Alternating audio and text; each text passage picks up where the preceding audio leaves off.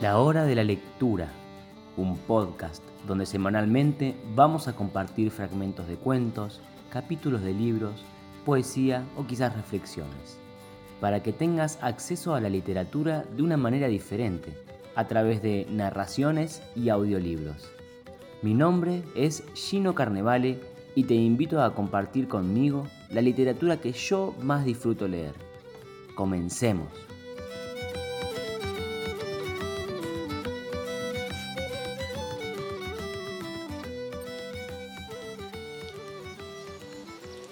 Bienvenidos una vez más a un nuevo episodio de la hora de la lectura. Nos encontramos como todas las semanas compartiendo este ciclo de lectura de J.R.R. Tolkien en la voz de Alexis Louvet. Hoy estamos en el libro cuarto de las dos torres, capítulo 4, Hierbas aromáticas y guiso de conejo. La semana pasada escuchábamos que muchos orcos defendían la Puerta Negra, Varios caminos llevaban a esta y numerosos ejércitos del este y del sur estaban entrando en Mordor. Entrar por ahí parecía completamente imposible. Y en ese momento Gollum piensa otra manera de entrar, ir al sur, a la ciudad fantasma de Minas Morgul, y de ahí al paso de Sirit Ungol. Por ahí iba a ser más fácil colarse en Mordor sin ser visto, ya que Sauron había conquistado la zona hasta Landuin y se siente seguro. Gollum dice que se había escapado de Mordor por ese camino, y aunque probablemente la fuga había sido consentida y planificada por el Señor Oscuro.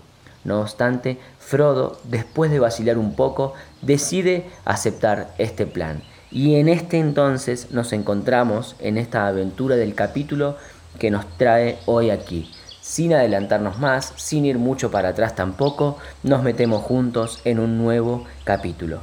Allá vamos.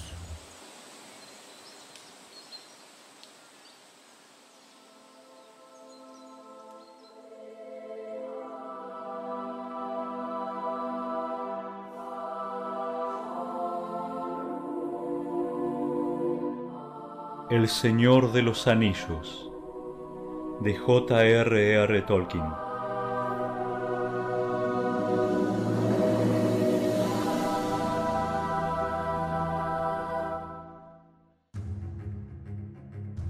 Libro cuarto, capítulo 4. Hierbas aromáticas y guiso de conejo. Descansaron durante las pocas horas de luz que aún quedaban corriéndose a medida que el sol se movía, hasta que la sombra de la cresta del valle se alargó por fin y el hueco todo se pobló de oscuridad. Entonces comieron un poco y bebieron unos sorbos. Gollum no quiso comer, pero aceptó el agua de buena gana. Pronto conseguiremos más, dijo lamiéndose los labios. Corre agua buena por los arroyos que van al río Grande. Hay agua sabrosa en las tierras a donde vamos. Allí Smigol también conseguirá comida, tal vez. Tiene mucha hambre, sí, Gollum. Se llevó las manazas al vientre encogido y una débil luz verde le animó los ojos. La oscuridad era profunda cuando por fin se pusieron en marcha, deslizándose por encima de la pared del valle y desvaneciéndose como fantasmas en las tierras accidentadas que se extendían más allá del camino. La luna estaba ahora a tres noches de su plenilunio, pero no asomó por encima de las montañas hasta casi la medianoche, y en esas primeras horas la oscuridad era casi impenetrable. Excepto una luz roja encendida en lo alto de las torres de los dientes, no se veía ni oía ningún otro indicio de la insomne vigilancia mantenida sobre el Moranon. Durante muchas millas, mientras huían tropezando a través de un campo yermo y pedregoso, tuvieron la impresión de que el ojo rojo no dejaba de observarlos. No se atrevían a marchar por el camino, pero procuraban no alejarse de él, siguiendo sus sinuosidades por la izquierda lo mejor que podían. Por fin, cuando la noche envejecía y el cansancio empezaba a vencerlos, pues sólo habían hecho un breve alto, el ojo se empequeñeció, fue una punta de fuego y desapareció al fin. Habían bordeado el oscuro rellano septentrional de las montañas más bajas y ahora iban hacia el sur. Con el corazón extrañamente aligerado, volvieron a descansar, aunque no por mucho tiempo. Gollum opinaba que la marcha era demasiado lenta. Según él, había casi treinta leguas desde el Moranon hasta la encrucijada en lo alto de Osgiliath, y esperaba que cubrieran esa distancia en cuatro etapas, de modo que pronto reanudaron la penosa caminata, hasta que el alba se extendió lentamente en la vasta soledad gris. Para ese entonces habían recorrido ya casi ocho leguas, y los hobbits no podían ir más allá, aun cuando se hubiesen atrevido. La luz creciente les descubrió una región ya menos yerma y estragada. A la izquierda las montañas se erguían aún amenazantes, pero ya alcanzaban a ver el camino del sur, que ahora se alejaba de las raíces negras de las colinas y descendía hacia el oeste. Más allá, las pendientes estaban cubiertas de árboles sombríos, como nubes oscuras, pero alrededor crecía un tupido brezal de retamas, cornejos y otros arbustos desconocidos. Aquí y allá asomaban unos pinos altos. Los corazones de los hobbits parecieron reanimarse. El aire fresco y fragante les trajo el recuerdo de allá lejos, de las tierras altas de la cuaderna del norte. Era una felicidad que se les concediera aquella tregua y un placer pisar el suelo que el Señor Oscuro dominaba desde hacía sólo pocos años y aún no había caído en la ruina total. No se olvidaron, sin embargo, del peligro que los amenazaba, ni tampoco de la puerta negra, muy cercana aún, por oculta que estuviese detrás de aquellas elevaciones lúgubres. Observaron los alrededores en busca de un sitio donde ocultarse de los ojos maléficos mientras durase la luz. El día transcurrió inquietante. Tendidos en la espesura del brezal, contaban las horas lentas y les parecía que poco o nada cambiaba. Se encontraban aún bajo la sombra de Efeldúaz y el sol estaba velado. Frodo dormía por momentos profunda y apaciblemente, ya fuera porque confiaba en Gollum o porque estaba demasiado cansado para preocuparse. Pero Sam a duras penas conseguía dormitar. Aun en los momentos en que Gollum dormía visiblemente a pierna suelta, resoplando y contrayéndose en sueños secretos. El hambre acaso más que la desconfianza lo mantenía despierto había empezado a añorar una buena comida casera, un bocado caliente sacado de la olla. Tan pronto como la tierra fue sólo una extensión gris en la proximidad de la noche, reanudaron la marcha. Poco después Gollum los hizo bajar al camino del sur, y a partir de ese momento empezaron a avanzar más rápidamente, aunque ahora el peligro era mayor. Aguzaban los oídos temerosos de escuchar ruidos de cascos o de pies delante de ellos o detrás, pero la noche pasó sin que oyeran nada. El camino, construido en tiempos muy remotos, había sido recientemente reparado a lo largo de unas treinta millas bajo el Moranon, pero a medida que avanzaba hacia el sur cobraba un aspecto cada vez más salvaje. La mano de los hombres de antaño era aún visible en la rectitud y la seguridad del recorrido, y en la uniformidad de los niveles.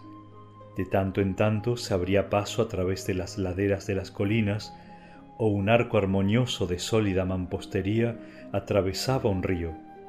Pero al cabo todo signo de arquitectura desaparecía, excepto una que otra columna rota que emergía aquí y allá entre los matorrales, o algunos desgastados adoquines que asomaban aún entre el musgo y las malezas. Brezos, árboles y helechos invadían en espesa maraña las orillas o se extendían por la superficie. El camino parecía al fin un sendero rural poco frecuentado, pero no serpeaba, iba siempre en la misma dirección y los llevaba por la vía más corta. Cruzaron así las marcas septentrionales de ese país que los hombres llamaban antaño Ithilien, una hermosa región de lomas boscosas y de aguas rápidas. A la luz de las estrellas y de una luna redonda, la noche se volvió transparente y los hobbits tuvieron la impresión de que la fragancia del aire aumentaba a medida que avanzaban. Y a juzgar por los resoplidos y bisbiseos de desagrado de Gollum, también él lo había notado. Al despuntar el día, hicieron una nueva pausa. Habían llegado al extremo de una garganta larga y profunda, de paredes abruptas en el centro, por la que el camino se abría un pasaje a través de una cresta rocosa. Escalaron la cuesta occidental y miraron a lo lejos. La luz del día se desplegaba en el cielo y las montañas estaban ahora mucho más distantes, retrocediendo hacia el este en una larga curva que se perdía en la lejanía. Frente a ellos, cuando miraban hacia el oeste, las lomas descendían en pendientes y se perdían allá abajo entre brumas sombrías. Estaban rodeados de bosquecillos de árboles resinosos, abetos y cedros y cipreses y otras especies desconocidas en la comarca, separados por grandes claros, y por todas partes crecía una exuberante vegetación de matas y hierbas aromáticas. El largo viaje desde Rivendell los había llevado muy al sur de su propio país, pero sólo ahora, en esta región más protegida, los hobbits advertían el cambio de clima. Aquí ya había llegado la primavera. A través del musgo y el mantillo despuntaban las frondas. Los alerces tenían yemas verdes, las florecillas se abrían en la hierba, los pájaros cantaban. Ithilien, el jardín de Gondor, ahora desolado, conservaba aún la belleza de una dríade desmelenada. Al sur y al oeste miraba a los cálidos valles inferiores del Anduin, protegidos al este por el Efelduaz, aunque no todavía bajo la sombra de la montaña, y reparados al norte por la Seminmuil, y abiertos a las brisas meridionales y a los vientos húmedos del mar lejano.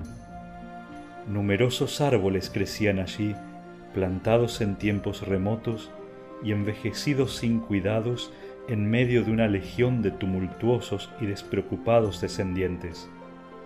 Y había montes y matorrales de tamariscos y acres terebintos, de olivos y laureles y enebros y arrayanes, el tomillo crecía en matorrales, o unos tallos leñosos y rastreros tapizaban las piedras ocultas. Las salvias de todas las especies se adornaban de flores azules encarnadas o verdes, y la mejorana y el perejil recién germinado, y una multitud de hierbas cuyas formas y fragancias escapaban a los conocimientos hortícolas de Sam. Las axífragas y siempre vivas ocupaban ya las grutas y las paredes rocosas. Las prímulas y las anémonas despertaban en la fronda de los avellanos, y los asfodelos y lirios sacudían las corolas semiabiertas sobre la hierba. Una hierba de un verde lozano que crecía alrededor de las lagunas, en cuyas frescas oquedades se detenían los arroyos antes de ir a volcarse en el Anduin. Volviendo la espalda al camino, los viajeros bajaron la pendiente. Mientras avanzaban, abriéndose paso a través de los matorrales y los pastos altos, una fragancia dulce embalsamaba el aire. Gollum tosía y jadeaba, pero los hobbits respiraban a pleno pulmón, y de improviso Sam rompió a reír, no por simple chanza, sino de pura alegría. Siguiendo el curso rápido de un arroyo que descendía delante de ellos, llegaron a una laguna de aguas transparentes en una cuenca poco profunda. Ocupaba las ruinas de una antigua represa de piedra, cuyos bordes esculpidos estaban casi enteramente cubiertos de musgo y rosales silvestres. Lo rodeaban hileras de lirios esbeltos como espadas, y en la superficie oscura ligeramente encrespada, flotaban las hojas de los nenúfares. Pero el agua era profunda y fresca, y en el otro extremo se derramaba suave e incesantemente por encima del borde de piedra. Allí se lavaron y bebieron hasta saciarse. Luego buscaron un sitio donde descansar y donde esconderse, pues el paraje aunque hermoso y acogedor, no dejaba de ser un territorio del enemigo. No se habían alejado mucho del camino, pero ya en un espacio tan corto habían visto cicatrices de las antiguas guerras y las heridas más recientes infligidas por los orcos y otros servidores abominables del Señor Oscuro.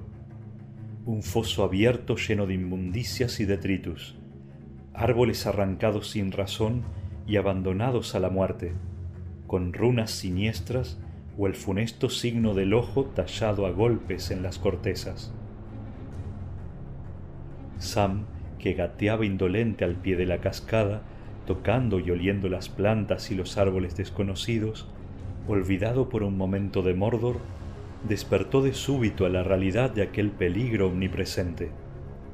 Al tropezar de pronto con un círculo todavía arrasado por el fuego, descubrió en el centro una pila de huesos y calaveras rotos y carbonizados. La rápida y salvaje vegetación de zarzas y escaramujos y clemátides trepadoras empezaba ya a tender un velo piadoso sobre aquel testimonio de una matanza y de un festín macabros. Pero no cabía duda de que era reciente. Se apresuró a regresar junto a sus compañeros, mas nada dijo de lo que había visto. Era preferible que los huesos descansaran en paz y no exponerlos al toqueteo y el hociqueo de Gollum. Busquemos un sitio donde descansar, dijo. No más abajo, más arriba diría yo. Un poco más arriba, no lejos del lago, y al reparo de un frondoso monte de laureles de hojas oscuras, que trepaba por una loma empinada coronada de cedros añosos, las matas cobrizas de los helechos del año anterior habían formado una especie de cama profunda y mullida. Allí resolvieron descansar y pasar el día, que ya prometía ser claro y caluroso. Un día propicio para disfrutar en camino de los bosques y los claros de Ithilien. No obstante, si bien los orcos huían de la luz del sol, muchos eran los parajes donde podían esconderse para acecharlos y muchos eran también los ojos malignos y avisores. Sauron tenía innumerables siervos. De todos modos, Gollum no aceptaría dar un paso bajo la mirada de la cara amarilla. Tan pronto como ésta asomara por detrás de las crestas sombrías de Efelduaz, se enroscaría desfalleciente, aplastado por la luz y el calor. Durante la caminata, Sam había estado pensando seriamente en la comida ahora que la desesperación de la puerta infranqueable había quedado atrás, no se sentía tan inclinado como su amo a no preocuparse por el problema hasta después de haber llevado a cabo la misión, y de todos modos consideraba prudente economizar el pan de viaje de los elfos para días más asiagos. Al menos seis habían pasado desde que viera que les quedaban provisiones sólo para tres semanas. Tendremos suerte, pensó, si al paso que vamos llegamos al fuego en ese tiempo, y tal vez querramos regresar, tal vez. Además, al cabo de una larga noche de marcha, y después de haberse bañado y bebido, sentía más hambre que nunca. Una cena o un desayuno, junto al fuego en la vieja cocina en bolsón de tirada. Eso era lo que añoraba en realidad. Se le ocurrió la idea y se volvió hacia Gollum. Gollum acababa de escabullirse y se deslizaba a cuatro patas por la cama de lechos. ¡Eh, Gollum! dijo Sam. ¿A dónde vas? ¿De casa? A ver, a ver, viejo fisgón. A ti no te gusta nuestra comida, y tampoco a mí me desagradaría un cambio. Tu nuevo lema es siempre dispuesto a ayudar. ¿Podrías encontrar un bocado para un hobbit hambriento? Sí, tal vez sí, dijo Gollum. Smigol siempre ayuda si le piden, si le piden amablemente. Bien, dijo Sam, yo pido, y si eso no es bastante amable, ruego. Gollum desapareció. Estuvo ausente un buen rato, y Frodo, luego de mascar unos bocados de lembas, se instaló en el fondo de la oscura cama de lechos y se quedó dormido. Sam lo miraba. Las primeras luces del día se filtraban apenas a través de las sombras bajo los árboles, pero Sam veía claramente el rostro de su amo y también las manos en reposo, apoyadas en el suelo a ambos lados del cuerpo. De pronto le volvió a la mente la imagen de Frodo acostado y dormido en la casa de Elrond después de la terrible herida. En ese entonces, mientras lo velaba, Sam había observado que por momentos una luz muy tenue parecía iluminarlo interiormente. Ahora la luz brillaba, más clara y más poderosa. El semblante de Frodo era apacible, las huellas del miedo y la inquietud se habían desvanecido, y sin embargo recordaba el rostro de un anciano, un rostro viejo y hermoso, como si el cincel de los años revelase ahora toda una red de finísimas arrugas que antes estuvieran ocultas, aunque sin alterar la fisonomía. Samganji, claro está, no expresaba de esa manera sus pensamientos. Sacudió la cabeza como si descubriera que las palabras eran inútiles y luego murmuró, Lo quiero mucho.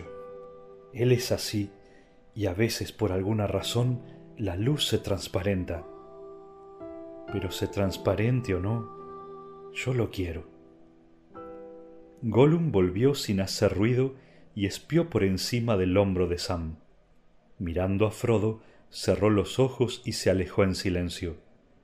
Sam se unió a él un momento después y lo encontró masticando algo y murmurando entre dientes. En el suelo junto a él había dos conejos pequeños que Gollum empezaba a mirar con ojos ávidos. Smigol siempre ayuda, dijo. Ha traído conejos, buenos conejos. Pero el amo se ha dormido y quizás Sam también quiera dormir. ¿No quiere conejos ahora? Smigol trata de ayudar, pero no puede atrapar todas las cosas en un minuto. Sam, sin embargo, no tenía nada que decir contra los conejos, al menos contra el conejo cocido. Todos los hobbits, por supuesto, saben cocinar, pues aprenden ese arte antes que las primeras letras, que muchos no aprenden jamás. Pero Sam era un buen cocinero, aun desde un punto de vista hobbit, y a menudo se había ocupado de la cocina de campamento durante el viaje, cada vez que le era posible. No había perdido aún las esperanzas de utilizar los enseres que llevaba en el equipaje. Un yesquero, dos cazuelas pequeñas, la menor entraba en la más grande, y en ellas guardaba una cuchara de madera y algunas broquetas, y escondido en el fondo del equipaje, en una caja de madera chata, un tesoro que mermaba irremediablemente, un poco de sal. Pero necesitaba un fuego y también otras cosas. Reflexionó un momento mientras sacaba el cuchillo, lo limpiaba y afilaba, y empezaba a aderezar los conejos. No iba a dejar a Frodo solo y dormido ni un segundo más. A ver, Gollum, dijo, tengo otra tarea para ti. Llena de agua estas cazuelas y tráemelas de vuelta. Smigol irá a buscar el agua, sí, dijo Gollum. Pero ¿para qué quiere el hobbit tanta agua? Ha bebido y se ha lavado. No te preocupes por eso, dijo Sam. Si no lo adivinas, no tardarás en descubrirlo y cuanto más pronto busques el agua, más pronto lo sabrás. Y no se te ocurra estropear una de mis cazuelas, o te haré picadillo. Durante la ausencia de Gollum, Sam volvió a mirar a Frodo. Dormía aún apaciblemente, pero esta vez Sam descubrió sorprendido la flacura del rostro y de las manos. Qué delgado está, qué consumido, murmuró. Eso no es bueno para un hobbit. Si consigo guisar estos conejos, lo despertaré. Amontonó en el suelo los helechos más secos y luego trepó por la cuesta juntando una brazada de leña en la cima. La rama caída de un cedro le proporcionó una buena provisión. Arrancó algunos trozos de turba al pie de la loma un poco más allá del helechal, cavó en el suelo un hoyo poco profundo y depositó allí el combustible. Acostumbrado a valerse de la yesca y el pedernal, pronto logró encender una pequeña hoguera. No despedía casi humo, pero esparcía una dulce fragancia. Acababa de inclinarse sobre el fuego para abrigarlo con el cuerpo mientras lo alimentaba con leña más consistente, cuando Gollum regresó transportando con precaución las cazuelas y mascullando. Las dejó en el suelo y entonces de súbito vio lo que Sam estaba haciendo. Dejó escapar un grito sibilante y pareció a la vez atemorizado y furioso. No, gritó. No, hobbits estúpidos, locos, sí locos, no hagáis eso. ¿Qué cosa? preguntó Sam sorprendido. Esas lenguas rojas inmundas, sisió Gollum. Fuego, fuego. Es peligroso, sí, es peligroso. Quema, mata y traerá enemigos, sí. No lo creo, dijo Sam. No veo por qué, si no le ponemos encima nada mojado que haga humo. Pero si lo hace, que lo haga. Correré el riesgo de todos modos. Voy a guisar estos conejos. Guisar los conejos. gimió Gollum consternado arruinar la preciosa carne que Smigol guardó para vosotros. El pobre Smigol muerto de hambre. ¿Para qué? ¿Para qué, estúpido hobbit? Son jóvenes, son tiernos, son sabrosos. Comedlos, comedlos. Echó mano al conejo que tenía más cerca, ya desollado y colocado cerca del fuego. Vamos, vamos, dijo Sam, cada cual a su estilo. A ti nuestro pan se te atraganta, y a mí se me atraganta el conejo crudo. Si me das un conejo, el conejo es mío, ¿sabes? Y puedo cocinarlo si me da la gana. Y me da. No hace falta que me mires. Ve a cazar otro y cómelo a tu gusto, lejos de aquí y fuera de mi vista. Así tú no verás el fuego y yo no te veré a ti, y los dos seremos más felices. Cuidaré de que el fuego no eche humo si eso te tranquiliza. Gollum se alejó mascullando y desapareció entre los helechos. Sam se afanó sobre sus cacerolas. Lo que un hobbit necesita para aderezar el conejo, se dijo, son algunas hierbas y raíces, especialmente patatas. De pan ni hablemos. Hierbas podremos conseguir, me parece. Gollum, llamó en voz baja, la tercera es la vencida. Necesito algunas hierbas. La cabeza de Gollum asomó entre los helechos pero la expresión no era ni servicial ni amistosa. Algunas hojas de laurel y un poco de tomillo y salvia me bastarán, antes que empiece a hervir el agua, dijo Sam. No, dijo Gollum. Smigol no está contento, y a Smigol no le gustan las hierbas hediondas. Él no come hierbas ni raíces, no a menos que esté famélico o muy enfermo, pobre Smigol. Smigol irá a parar al agua bien caliente cuando empiece a hervir si no hace lo que se le pide, gruñó Sam. Sam lo meterá en la olla, sí, mi tesoro, y yo lo mandaría a buscar nabos también y zanahorias y aun patatas si fuera la estación. Apuesto que hay muchas cosas buenas en las plantas silvestres de este país. Daría cualquier cosa por media docena de patatas. Smigol no irá. Oh no, mi tesoro. Esta vez no sisió Gollum. Tiene miedo y está cansado. Y este hobbit no es amable, no es nada amable. Smigol no arrancará raíces y zanahorias y patatas. ¿Qué son las patatas, mi tesoro, eh? ¿Qué son las patatas? Patatas, dijo Sam, la delicia del tío, y un lastre raro y excelente para una panza vacía. Pero no encontrarás ninguna, no vale la pena que las busques. Pero sé el buen Smigol y tráeme las hierbas, y tendré mejor opinión de ti. Y más aún, si das vuelta la hoja y no cambias de parecer, un día de estos guisaré para ti unas patatas. Sí, pescado frito con patatas fritas, servidos por Sam Ganji. No podrás decir que no a eso. Sí, sí que podríamos. Arruinar buenos pescados y patatas, chamuscarlos, Dame ahora el pescado y guárdate las sucias patatas fritas. Oh, no tienes compostura, dijo Sam. Vete a dormir. En resumidas cuentas, tuvo que ir él mismo a buscar lo que quería, pero no le fue preciso alejarse mucho, siempre a la vista del sitio donde descansaba Frodo, todavía dormido. Durante un rato Sam se sentó a esperar, canturreando y cuidando el fuego, hasta que el agua empezó a hervir. La luz del día creció calentando el aire.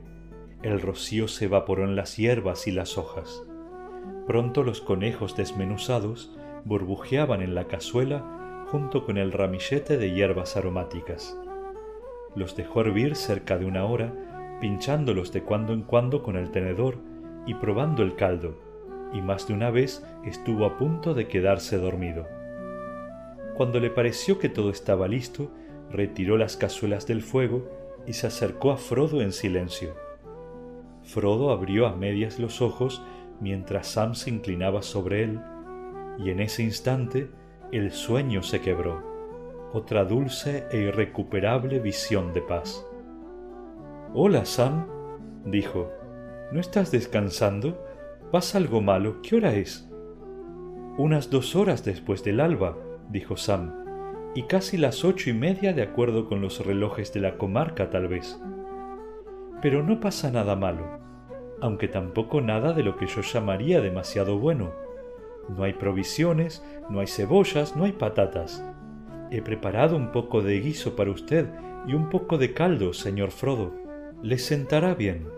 Tendrá que beberlo en el jarro o directamente de la olla cuando se haya enfriado un poco. No he traído escudillas ni nada apropiado. Frodo bostezó y se desperezó. Tendrías que haber descansado, Sam, dijo, y encender un fuego en este paraje era peligroso. Pero la verdad es que tengo hambre. Mmm, lo huelo desde aquí. ¿Qué has cocinado?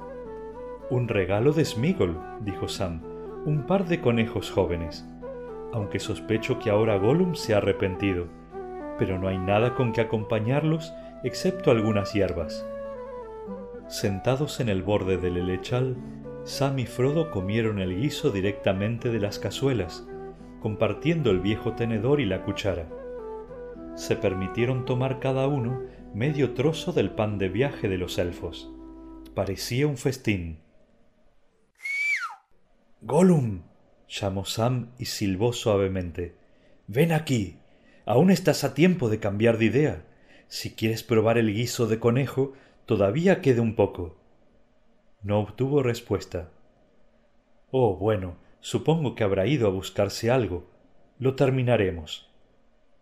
Y luego tendrás que dormir un rato, dijo Frodo.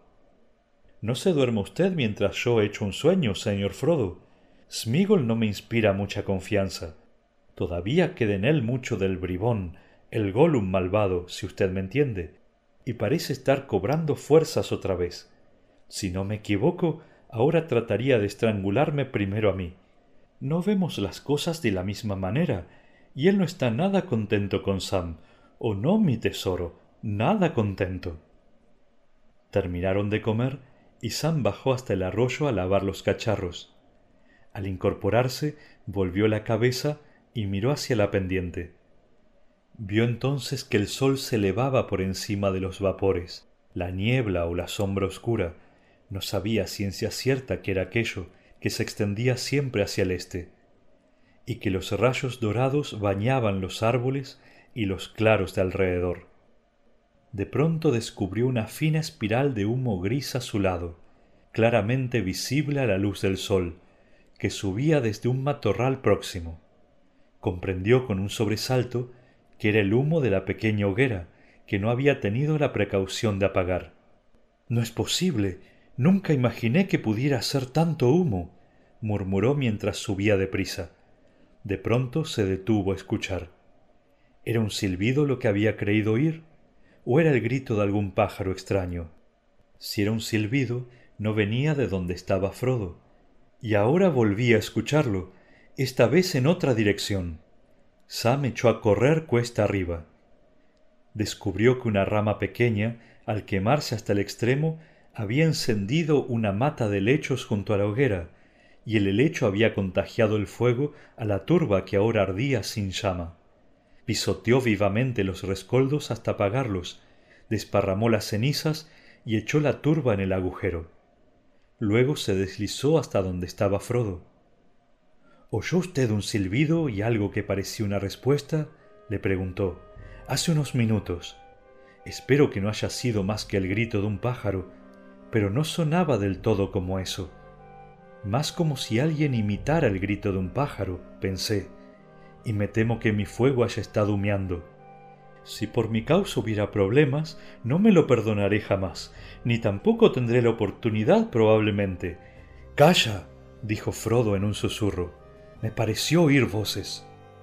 Los dos hobbits cerraron los pequeños bultos, se los echaron al hombro prontos para una posible huida y se hundieron en lo más profundo de la cama de lechos. Allí se acurrucaron, aguzando el oído. No había duda alguna respecto a las voces. Hablaban en tono bajo y furtivo, pero no estaban lejos, y se acercaban. De pronto, una habló claramente a pocos pasos. Aquí, de aquí venía el humo. No puede estar lejos. Entre los helechos, sin duda. Lo atraparemos como a un conejo en una trampa.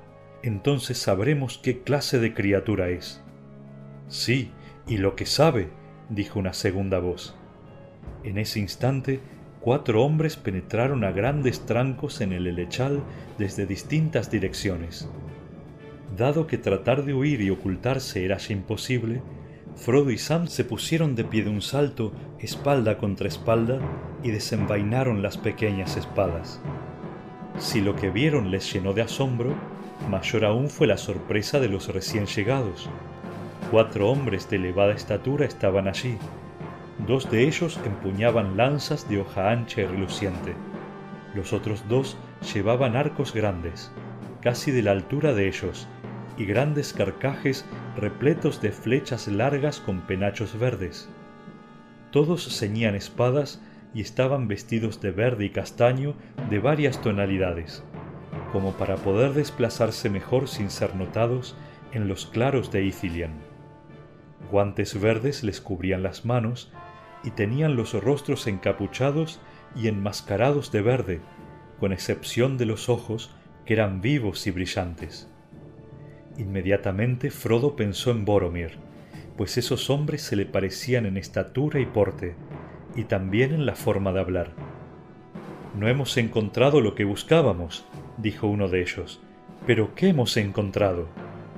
Orcos no son, dijo el otro, soltando la empuñadura de la espada a la que había echado mano al ver el centelleo de dardo en la mano de Frodo.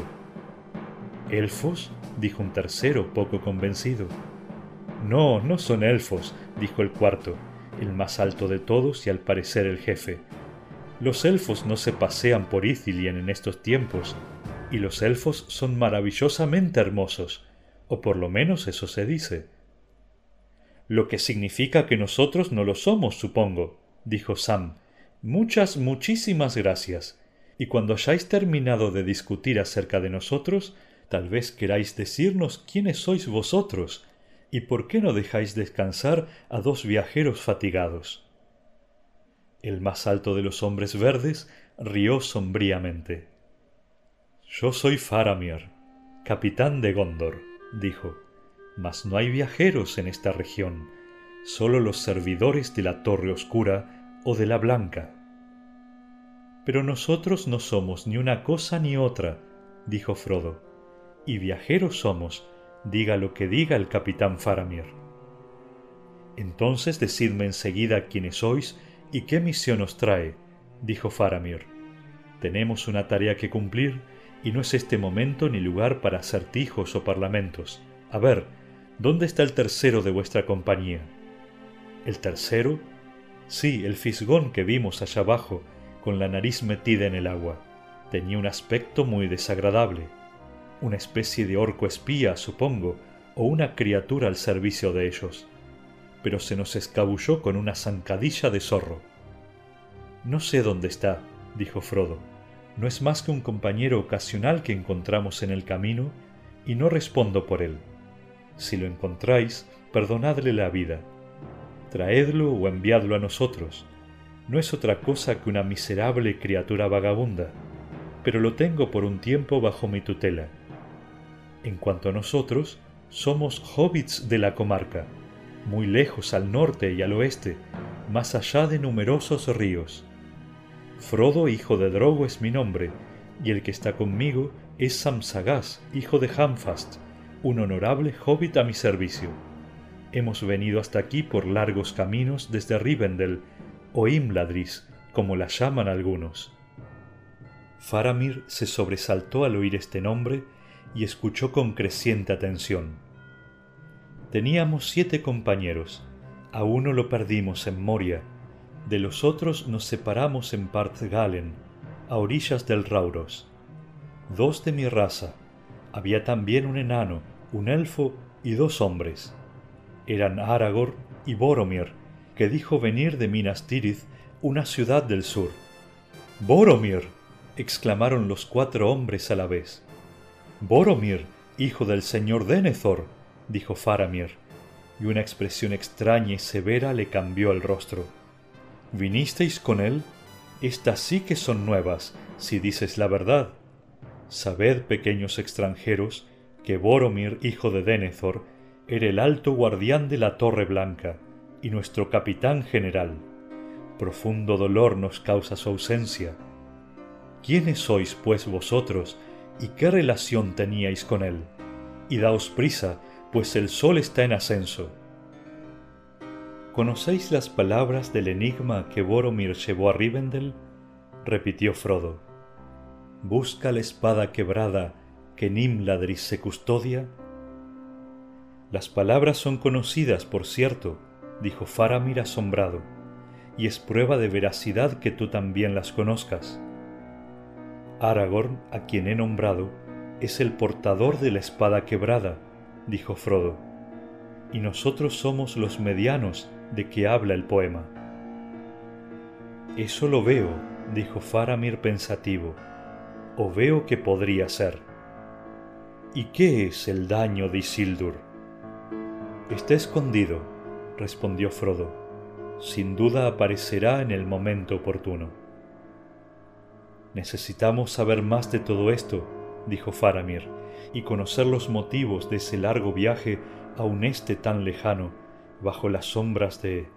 señaló con la mano sin pronunciar el nombre. Mas no en este momento. Tenemos un trabajo entre manos. Estáis en peligro y no habríais llegado muy lejos en este día ni a través de los campos ni por el sendero. Habrá golpes duros en las cercanías antes de que concluya el día, y luego la muerte o una veloz huida de regreso al Anduin. Dejaré aquí dos hombres para que os custodien por vuestro bien y por el mío. Un hombre sabio no se fía de un encuentro casual en estas tierras. Si regreso, hablaré más largamente. Adiós, dijo Frodo con una profunda reverencia. Piensa lo que quieras, pero soy un amigo de todos los enemigos del enemigo único. Os acompañaríamos si nosotros los medianos pudiéramos ayudar a los hombres que parecen tan fuertes y valerosos, y si la misión que aquí me trae me lo permitiese. Que la luz brille en vuestras espadas. Los medianos son, en todo caso, gente muy cortés dijo Faramir. Hasta la vista. Los hobbits volvieron a sentarse, pero nada se contaron de los pensamientos y dudas que tenían entonces. Muy cerca, justo a la sombra moteada de los laureles oscuros, dos hombres montaban guardia. De vez en cuando se quitaban las máscaras para refrescarse a medida que aumentaba el calor del día, y Frodo vio que eran hombres hermosos, de tez pálida, cabellos oscuros, ojos grises y rostros tristes y orgullosos. Hablaban entre ellos en voz baja, empleando al principio la lengua común, pero a la manera de antaño, para expresarse luego en otro idioma que les era propio. Con profunda extrañeza, Frodo advirtió al escucharlos que hablaban la lengua élfica o una muy similar, y los miró maravillado, pues entonces supo que eran sin duda Dúnedain del sur del linaje de los señores de Oesternes. Al cabo de un rato les habló, pero las respuestas de ellos fueron lentas y prudentes. Se dieron a conocer como Mablum y Damrod, soldados de Gondor, y eran montaraces de Ithilien, pues descendían de gentes que habitaran antaño en Ithilien antes de la invasión. Entre estos hombres el señor Denethor escogía sus adelantados que cruzaban secretamente el Anduin, cómo y por dónde no lo dijeron, para hostigar a los orcos y a otros enemigos que merodeaban entre Efeldúaz y el río. Hay casi diez leguas desde aquí a la costa oriental de Anduin, dijo Mablum, y rara vez llegamos tan lejos en nuestras expediciones. Hemos venido a tender una emboscada a los hombres de Harad, malditos sean. Sí, malditos sureños, dijo Damrod. Se dice que antiguamente hubo tratos entre Gondor y los reinos de Harad en el lejano sur, pero nunca una amistad.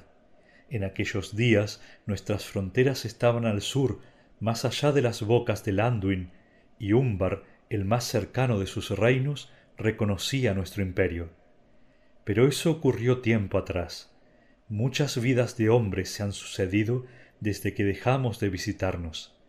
Y ahora, recientemente, hemos sabido que el enemigo ha estado entre ellos y que se han sometido o han vuelto a él, siempre estuvieron prontos a obedecer, como lo hicieron tantos otros en el este. No hay duda de que los días de Gondor están condenados. Tal es la fuerza y la malicia que hay en él. Sin embargo, nosotros no vamos a quedarnos ociosos y permitirle que haga lo que quiera, dijo Mablum. Esos malditos sureños vienen ahora por los caminos antiguos a engrosar los ejércitos de la Torre Oscura. Sí, por los mismos caminos que creó el arte de Gondor, y avanzan cada vez más despreocupados, hemos sabido, seguros de que el poder del nuevo amo es suficientemente grande y que la simple sombra de esas colinas habrá de protegerlos. Nosotros venimos a enseñarles otra lección. Nos hemos enterado hace algunos días de que una hueste numerosa se encamina al norte. Según nuestras estimaciones, uno de los regimientos aparecerá aquí poco antes del mediodía, en el camino de allá arriba que pasa por la garganta. Puede que el camino la pase, pero ellos no pasarán no mientras Faramir sea capitán. Él es quien conduce ahora todas las empresas peligrosas. Pero un sortilegio le protege la vida, o tal vez el destino se la reserva para algún otro fin. La conversación se extinguió en un silencio expectante. Todo parecía inmóvil, atento. Sam, acurrucado en el borde del helechal, espió asomando la cabeza los ojos penetrantes del hobbit vieron más hombres en las cercanías. Los veía subir furtivamente por las cuestas, de uno en uno, en largas columnas, manteniéndose siempre a la sombra de los bosquecillos o arrastrándose, apenas visibles en las ropas pardas y verdes, a través de la hierba y los matorrales. Todos estaban encapuchados y enmascarados, y llevaban las manos enguantadas e iban armados como Faramir y sus compañeros. Pronto todos pasaron y desaparecieron. El sol subía por el sur. Las sombras se encogían. Me gustaría saber dónde anda ese malandrín de Gollum, pensó Sam, mientras se regresaba gateando a una sombra más profunda. Corre el riesgo de que lo ensarten confundiéndolo con un orco, o de que lo hace la cara amarilla pero imagino que sabrá cuidarse. Se echó al lado de Frodo y se quedó dormido. Despertó, creyendo haber oído voces de cuernos. Se puso de pie. Era mediodía. Los guardias seguían alertas y tensos a la sombra de los árboles. De pronto los cuernos sonaron otra vez, más poderosos, y sin ninguna duda allá arriba, por encima de la cuesta de la loma. Sam creyó oír gritos y también clamores salvajes, pero apagados, como si vinieran de una caverna lejana. Luego, casi enseguida, un fragor de combate estalló muy cerca, justo encima del escondite de los hobbits. Oía claramente el tintineo del acero contra el acero, el choque metálico de las espadas sobre los yelmos de hierro, el golpe seco de las hojas sobre los escudos. Los hombres bramaban y aullaban, y una voz clara y fuerte gritaba Gondor. Gondor. Suena como si un centenar de herreros golpearan juntos los yunques, le dijo Sam a Frodo. No me gustaría tenerlos cerca. Pero el estrépito se acercaba. Aquí vienen, gritó Damrod. Mirad, Algunos de los sureños han conseguido escapar de la emboscada y ahora huyen del camino. Allá van. Numerosos hombres los persiguen con el capitán a la cabeza.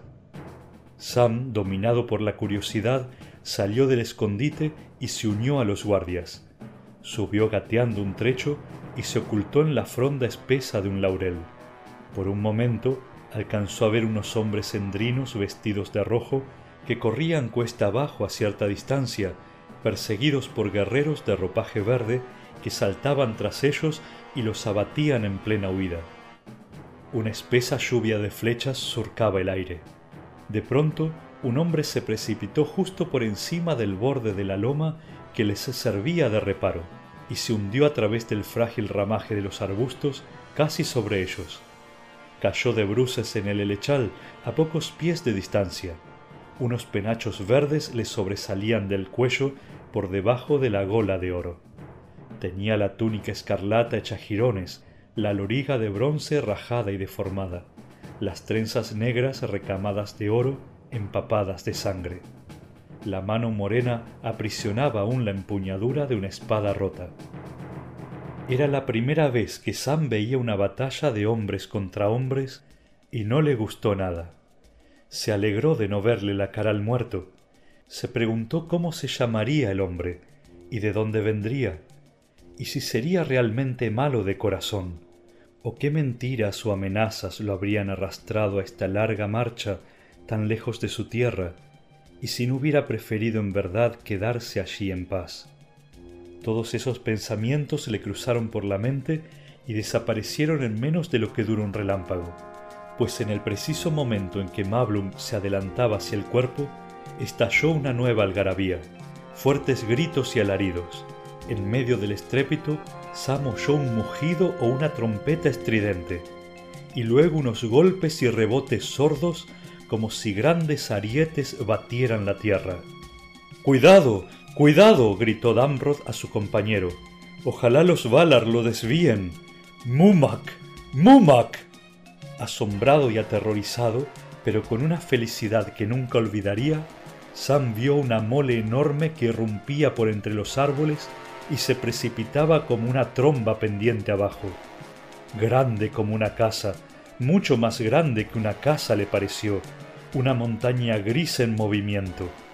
El miedo y el asombro quizá la agrandaban a los ojos del hobbit, pero el Mumak de Harad era en verdad una bestia de vastas proporciones, y ninguna que se le parezca se pasea en estos tiempos por la Tierra Media. Y los congéneres que viven hoy no son más que una sombra de aquella corpulencia y aquella majestad. Y venía, corría en línea recta hacia los espectadores, y de pronto, justo a tiempo, se desvió y pasó a pocos metros, estremeciendo la tierra, las patas grandes como árboles, las orejas enormes tendidas como velas, la larga trompa erguida como una serpiente lista para atacar, furibundos los ojillos rojos. Los colmillos retorcidos como cuernos estaban envueltos en bandas de oro y goteaban sangre. Los arreos de púrpura y oro le flotaban alrededor del cuerpo en desordenados andrajos. Sobre la grupa bamboleante llevaba las ruinas de lo que parecía ser una verdadera torre de guerra, destrozada en furiosa carrera a través de los bosques, y en lo alto, aferrado aún desesperadamente al pescuezo de la bestia, una figura diminuta, el cuerpo de un poderoso guerrero, un gigante entre los endrinos. Ciega de cólera, la gran bestia se precipitó con un ruido de trueno a través del agua y la espesura. Las flechas se rebotaban y se quebraban contra el cuero triple de los flancos. Los hombres de ambos bandos huían despavoridos, pero la bestia alcanzaba a muchos y los aplastaba contra el suelo. Pronto se perdió de vista siempre trompeteando y pisoteando con fuerza en la lejanía. ¿Qué fue de ella? Sam jamás lo supo. Si había escapado para vagabundear durante un tiempo por las regiones salvajes hasta perecer lejos de su tierra, o atrapada en algún pozo profundo, o si había continuado aquella carrera desenfrenada hasta zambullirse al fin en el río Grande y desaparecer bajo el agua. Sam respiró profundamente. Era un olifante, dijo, de modo que los olifantes existen y yo he visto uno. ¡Qué vida! Pero nadie en la Tierra Media me lo creerá jamás. Bueno, si esto ha terminado, me echaré un sueño. Duerme mientras puedas, le dijo Mablung, pero el capitán volverá si no está herido, y partiremos en cuanto llegue. Pronto nos perseguirán, no bien las nuevas del combate lleguen a oídos del enemigo, y eso no tardará. Partid en silencio cuando sea la hora, dijo Sam. No es necesario que perturbéis mi sueño. He caminado la noche entera. Mablum se echó a reír. No creo que el capitán te abandone aquí, maese Sam Sagaz, dijo. Pero ya lo verás tú mismo.